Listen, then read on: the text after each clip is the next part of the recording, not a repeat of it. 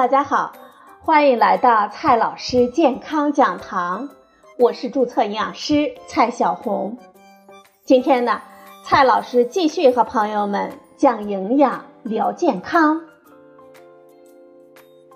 今天我们聊的话题是如何通过科学的吃和动来控制血糖。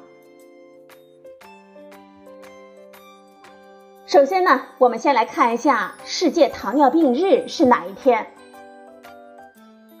从一九九一年开始，为了应对快速增长的糖尿病的患病率和其对我们健康的巨大影响，世界卫生组织呢，把每年的十一月十四日定义为世界糖尿病日。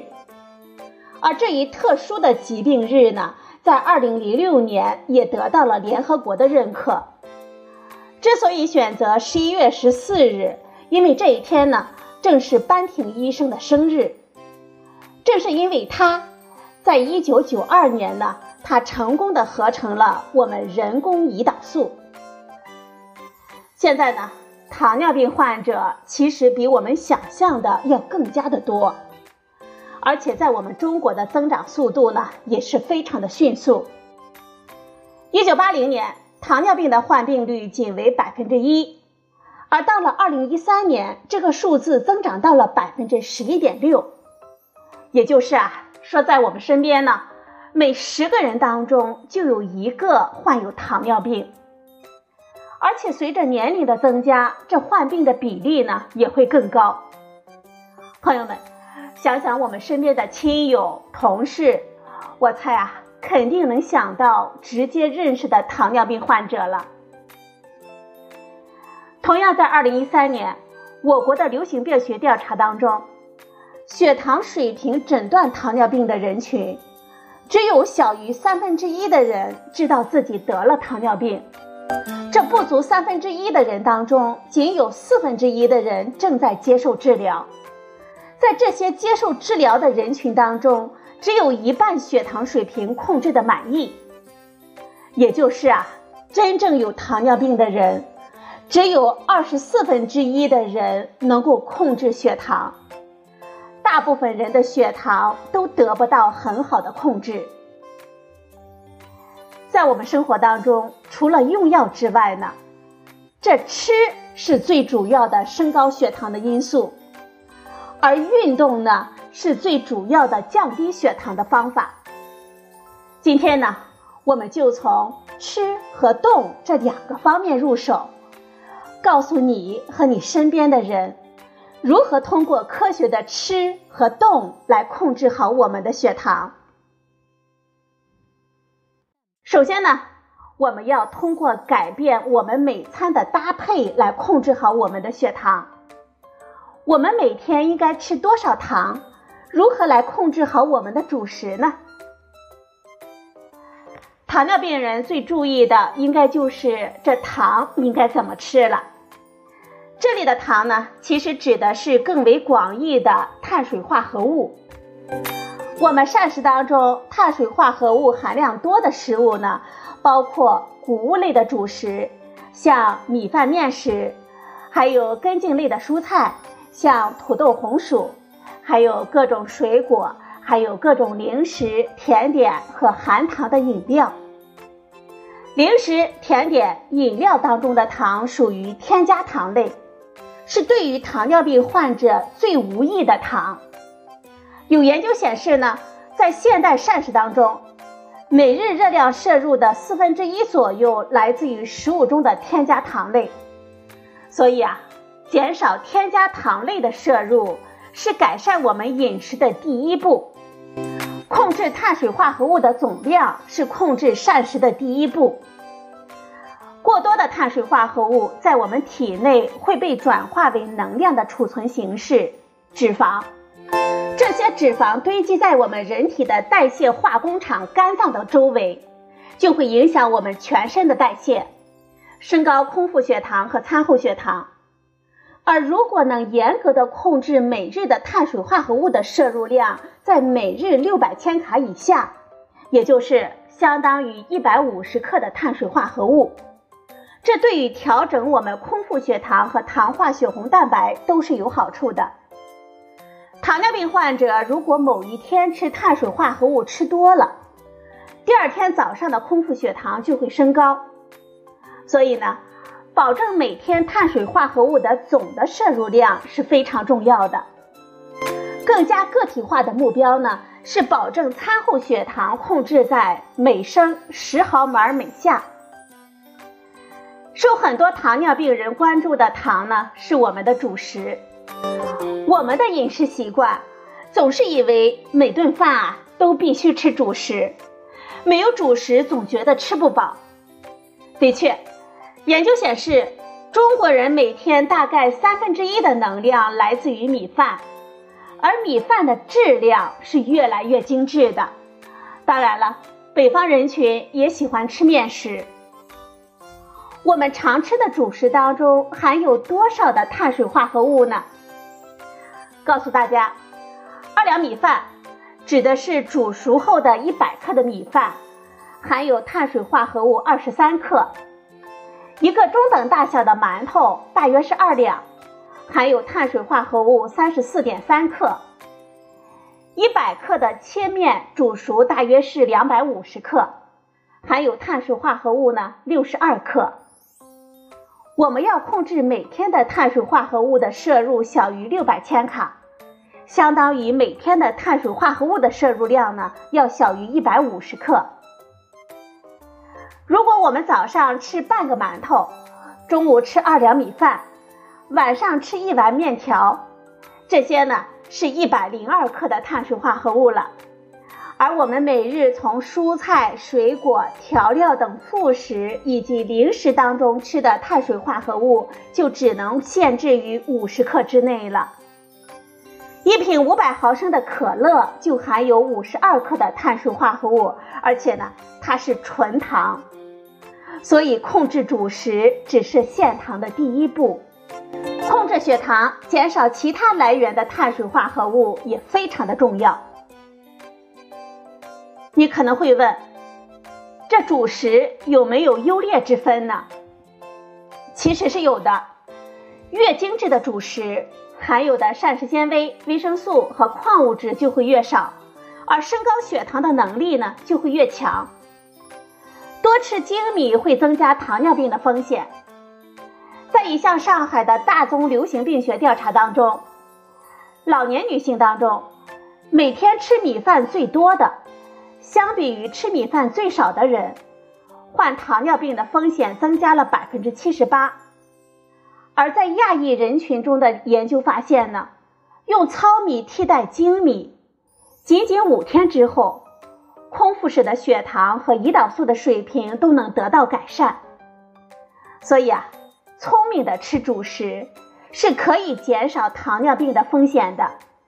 我们可以用糙米、紫米、藜麦、豆类和白米混合煮饭，或者呢用全麦粉做面食来减少精粮摄入，这些呢都是很好的方法。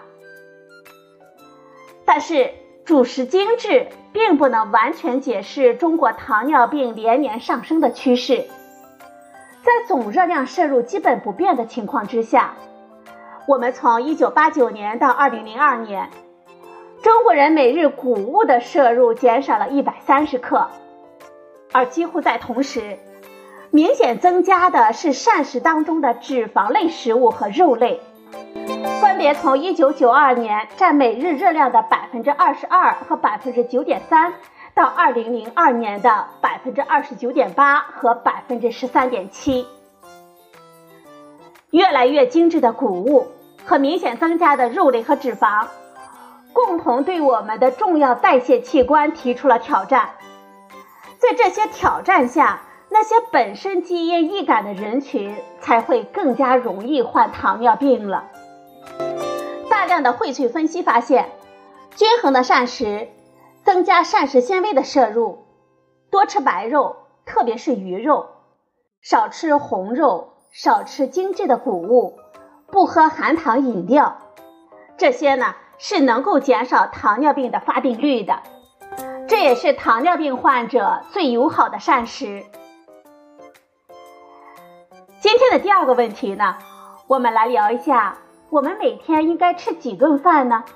什么时候吃最好呢？对于糖尿病患者，每天应该吃几顿饭呢？什么时候该吃呢？这就需要提高到我们人体调节血糖和分泌胰岛素两个规律上了。第一个是第二餐现象，这一现象呢是在一九八二年的时候发现的，指的是吃第一顿饭有助于控制下一顿饭的餐后血糖。这一现象对于糖尿病患者的进餐设计是很有意义的。它提示早餐，也就是所谓的第一顿饭，对于糖尿病患者是非常重要的。吃早餐之前，我们身体处于进食的状态，代谢活动都是以动员身体内的能量储备来为主的。而在早餐当中，我们摄入了外来的糖分之后。身体的代谢机制开始复苏，胰岛素开始分泌，并利用新摄入的能量来进行代谢。在进食早餐之后的九十分钟到一百二十分钟，我们血液中的游离脂肪酸的含量明显的下降，胰岛素分泌能力得到提高，所以胰岛素的敏感性在差不多吃第二顿饭的时候是最高的。一个碳水化合物含量低并且营养均衡的早餐，对于我们全天的血糖控制非常重要。对于糖尿病患者，这早餐呢一定要吃，并且要吃的健康，比如说牛奶或者是酸奶、鸡蛋和少量的优质的碳水化合物，比如说燕麦和水果，就是非常好的搭配了。而第二餐。应该是我们每天碳水化合物比较丰富、最主要的一餐了，因为此时的胰岛素的敏感性最好，我们餐后血糖的控制能力呢也最强。第二个规律呢是血糖调节的昼夜节律，不论是在健康人还是糖尿病患者当中，血糖调节都有早上好、晚上差的差异。所以，如果在晚餐或者是临睡之前，我们吃含有碳水化合物含量很多的食物，比如说丰富的晚餐、餐后甜点、喝含糖饮料或者是吃零食，这些呢都会让我们的血糖控制更加的困难。在二型糖尿病患者当中，晚餐吃的更晚，容易造成空腹血糖更高。所以啊，糖尿病患者呢。尤其应该避免晚餐吃的晚和晚餐吃的过多。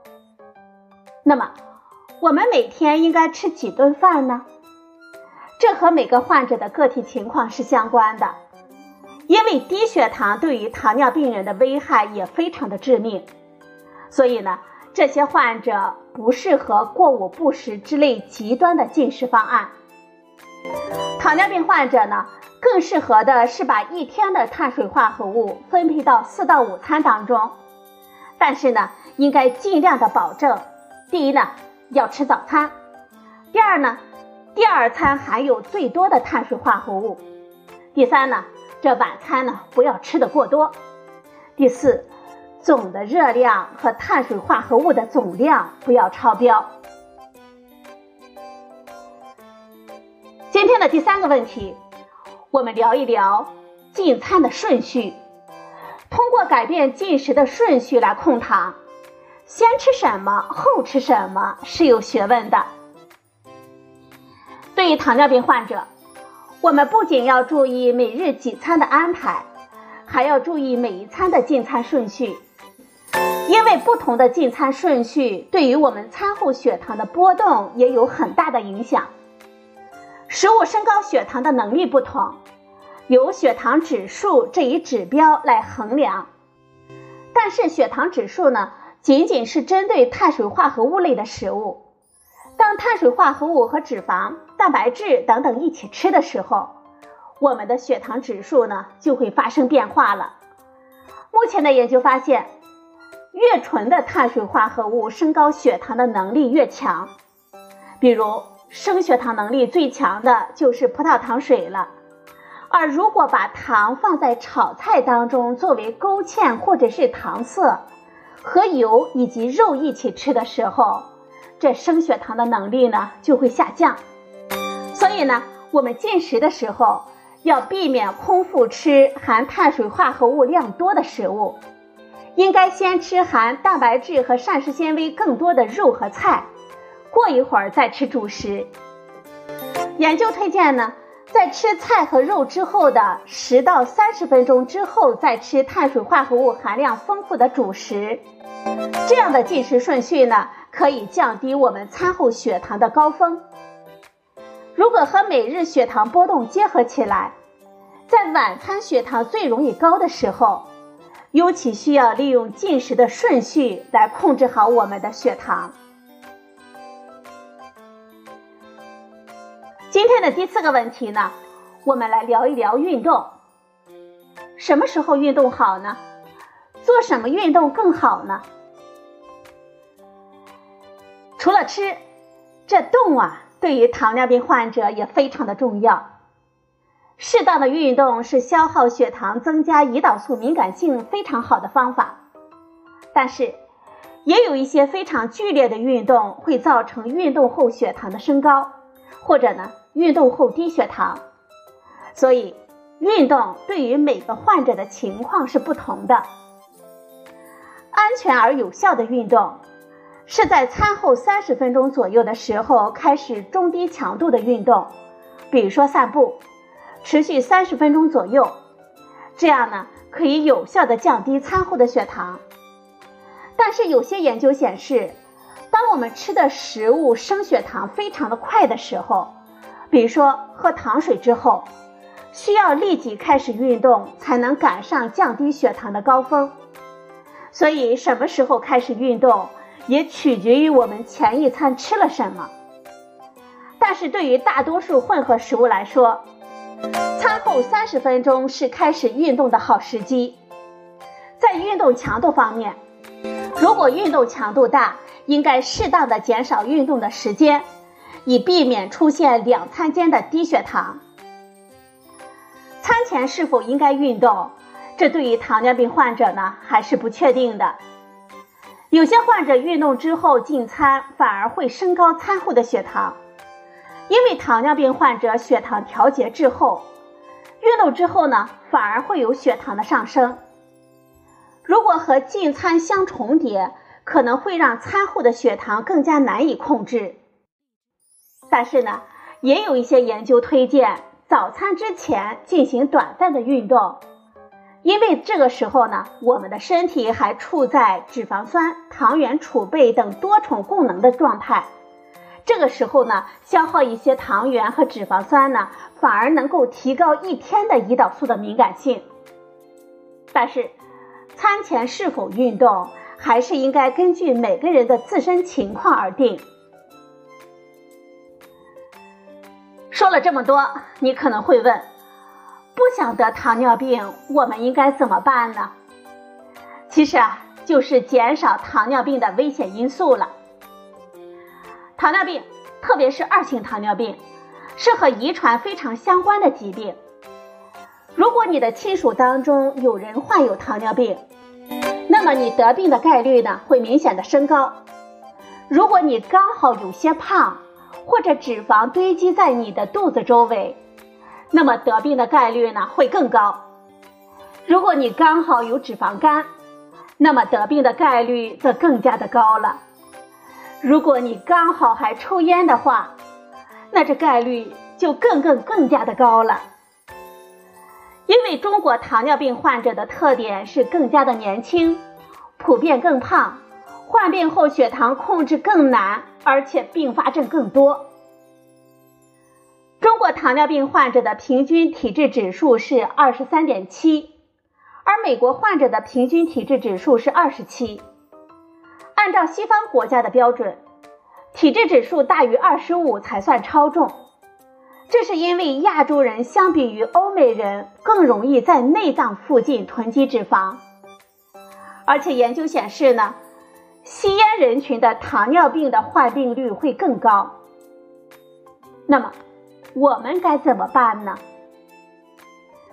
这基因呢是我们无法改变的，但是我们可以改变我们后天的环境，应该逐个的减少这些造成糖尿病的危险因素，不让自己的身体处在这么多的代谢挑战之下。减重是最有效的方法。减重之后，我们可以减少内脏脂肪的堆积，这对于逆转脂肪肝也有很好的效果。所以啊，这类人的减重目标除了关注体重之外，还要降低腰围。男性的腰围呢大于等于九十厘米，女性腰围大于等于八十五厘米就属于糖尿病的高危人群了。所以你的腰围目标呢要小于这个数值。最好的减重方法呢，是通过减少总热量的摄入和增加总热量的支出的方式，也就是少吃多动。前面我们所提到的吃和动的建议呢，同样也适用于高危人群。希望肥胖和超重的人群呢，能够在三到六个月之内减掉体重的百分之五到百分之十，并且能够保证每周运动一百五十分钟或者是以上。预防是大于治疗的。如果你身边有糖尿病患者或者是高危的人群，也希望你呢能够把这些科学的建议告诉他们，让他们的生活能够不再受疾病阴霾的困扰。